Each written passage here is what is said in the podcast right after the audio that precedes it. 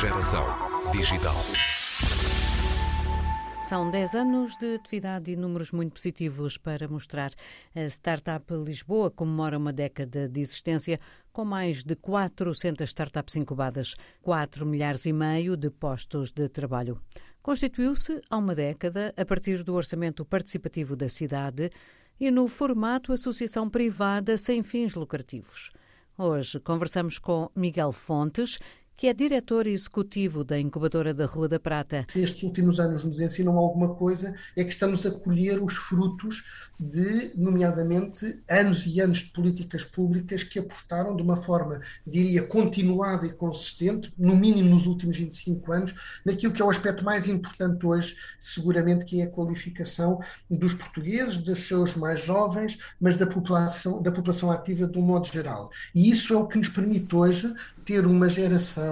eh, ou várias gerações de empreendedores que não é um empreendedorismo, como eu costumo dizer, de ocasião, é um empreendedorismo de projetos altamente qualificados, assentes em tecnologia, assentes em, em conhecimento e que só é, são possíveis precisamente, e às vezes isto não é suficientemente sublinhado, porque nós demos um salto enorme nas últimas vamos dizer assim, duas, três décadas, em termos do que são hoje as nossas instituições de ensino superior, eh, nos nossos centros de investigação e de ciência, e isso é o que nos permite hoje estarmos bem posicionados para termos confiança para esta economia que hoje se determina essencialmente em função, lá está, eh, do fator conhecimento, é uma inovação que vem eh, trazer disrupção ao mercado e que tem muito a ver com essa capacidade de transformar conhecimento em produto, em serviço, eh, e isso só é possível com qualificações e com um, um, uma aposta como aquela que o país tem feito de forma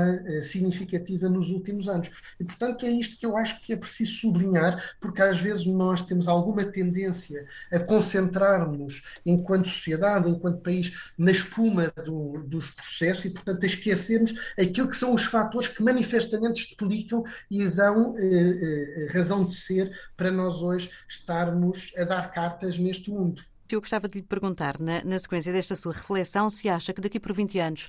este crescimento de bons resultados em termos de inovação e empreendedorismo uh, poderá uh, ter-se mantido ou se poderá abrandar-se, entretanto, também abrandar uh, este investimento em uh, educação, qualificação, investigação e desenvolvimento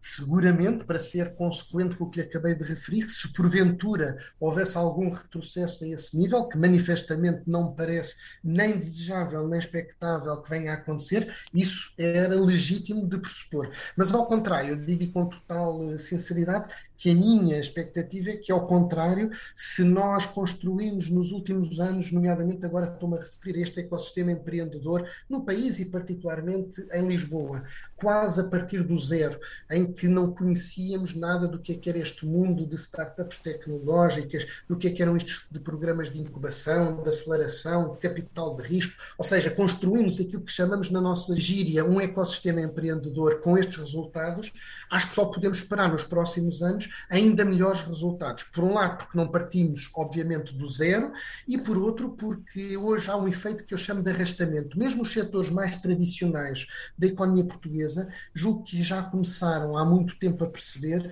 que não podem continuar, eh, digamos, prisioneiros de modelos eh, de trabalho, de modelos económicos que os deixam reféns eh, de outros. O que é que eu quero dizer com isto? Mesmo os setores tradicionais percebem hoje que não podem apenas desenvolver o produto, mas que têm que captar o valor desse produto. E, portanto, com exemplos concretos do têxtil ao calçado, ao mobiliário, durante muitos anos nós tivemos um país em que as nossas indústrias apenas produziam um, os produtos que outros depois geravam em cima deles a marca, dominavam os circuitos de distribuição e captavam assim a fatia de leão na cadeia de valor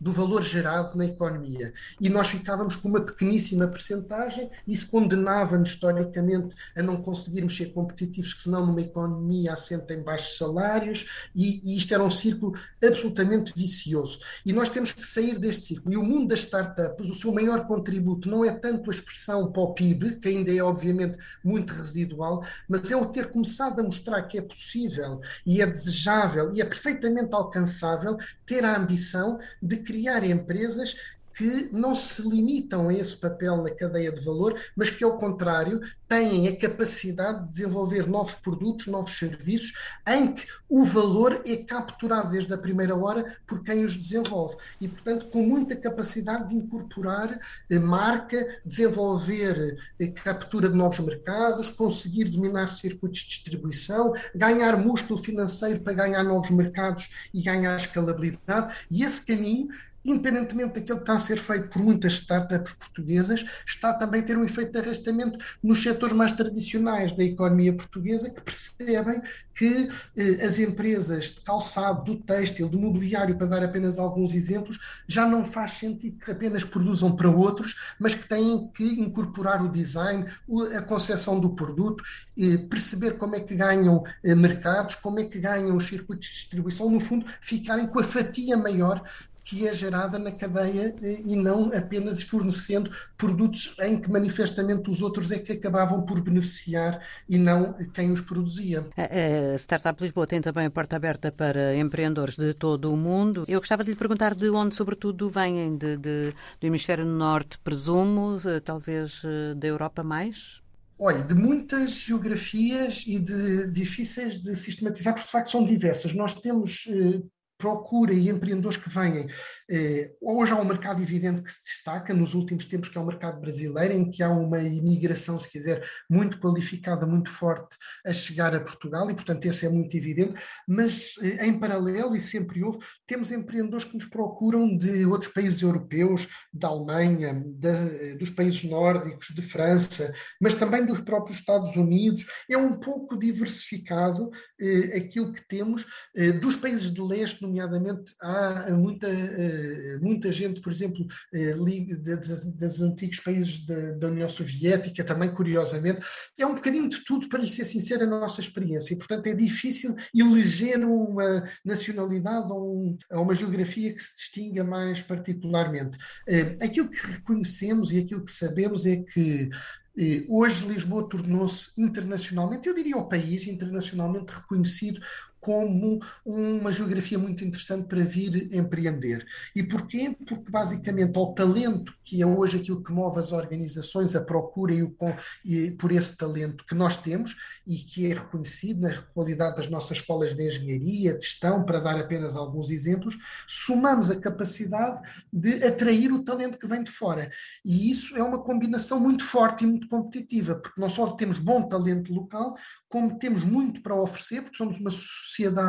muito aberta, que acolhe bem quem vem de fora, sem grandes problemas de grande espécie do ponto de vista eh, de étnicos, religiosos ou outros, com uma excelente infraestrutura tecnológica. Nós às vezes não temos condições, mas eh, aqueles que elegeram Portugal, e nomeadamente Lisboa, para virem viver, fazem o favor de nos lembrar cotidianamente de como eh, é muito interessante para eles escolherem eh, Portugal para construírem os seus projetos. E, e, e, isso precisamente por estas razões que estou a dizer, e não apenas por aqueles, aquelas que muitas vezes são as mais eh, referidas e que, como eu costumo dizer, se fosse isso que explicasse o que estamos a viver, há muito que isso tinha sucedido, porque o sol, eh, o mar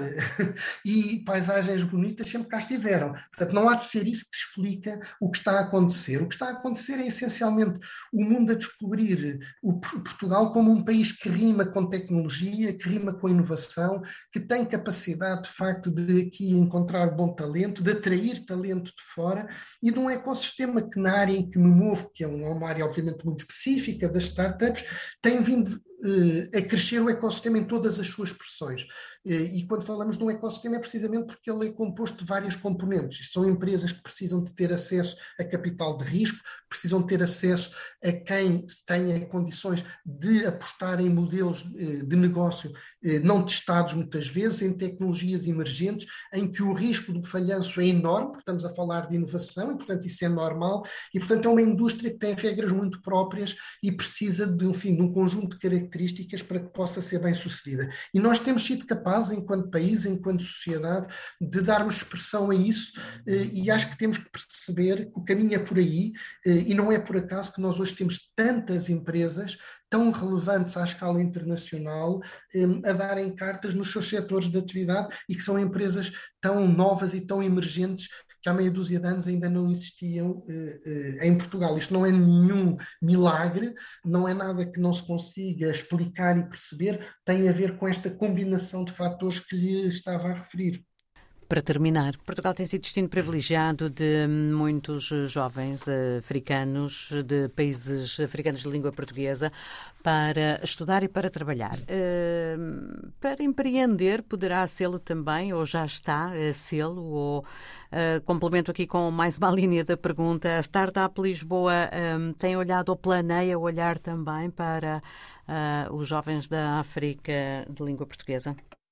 Absolutamente. Essa é uma dimensão muito crítica de sermos capazes de tirar valor desse grande ativo que nós temos, que é o facto de no mundo haver tantos milhões a falarem a mesma língua que a língua portuguesa. Isso é fator de proximidade cultural e é um motor de crescimento económico se o soubermos exponenciar. Não é por acaso que eu dei o exemplo do Brasil, onde hoje temos vivido uma imigração muito qualificada que eh, tem procurado, nomeadamente em Portugal, eh, integrar-se na sociedade portuguesa, aqui construir projetos eh, e ou usar Portugal como porta de entrada para outros países europeus, e o mesmo é perfeitamente desejável e possível de acontecer, nomeadamente com eh, os países lusófonos eh, africanos, em que aquilo que é importante fazer e que já fazemos há vários anos, que é de termos muitos estudantes nas nossas instituições, nomeadamente em ensino superior, não há nenhuma razão para que depois daí também não nasçam empreendedores cá ou nos seus países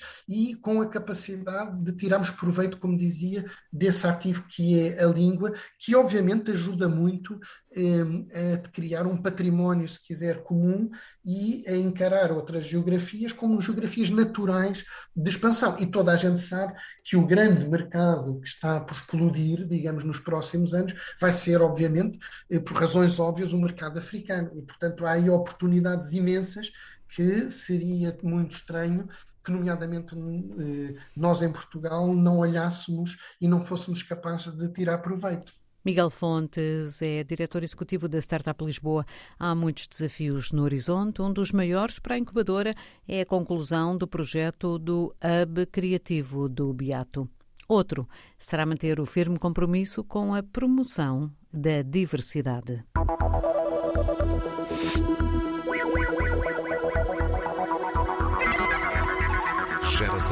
Digital.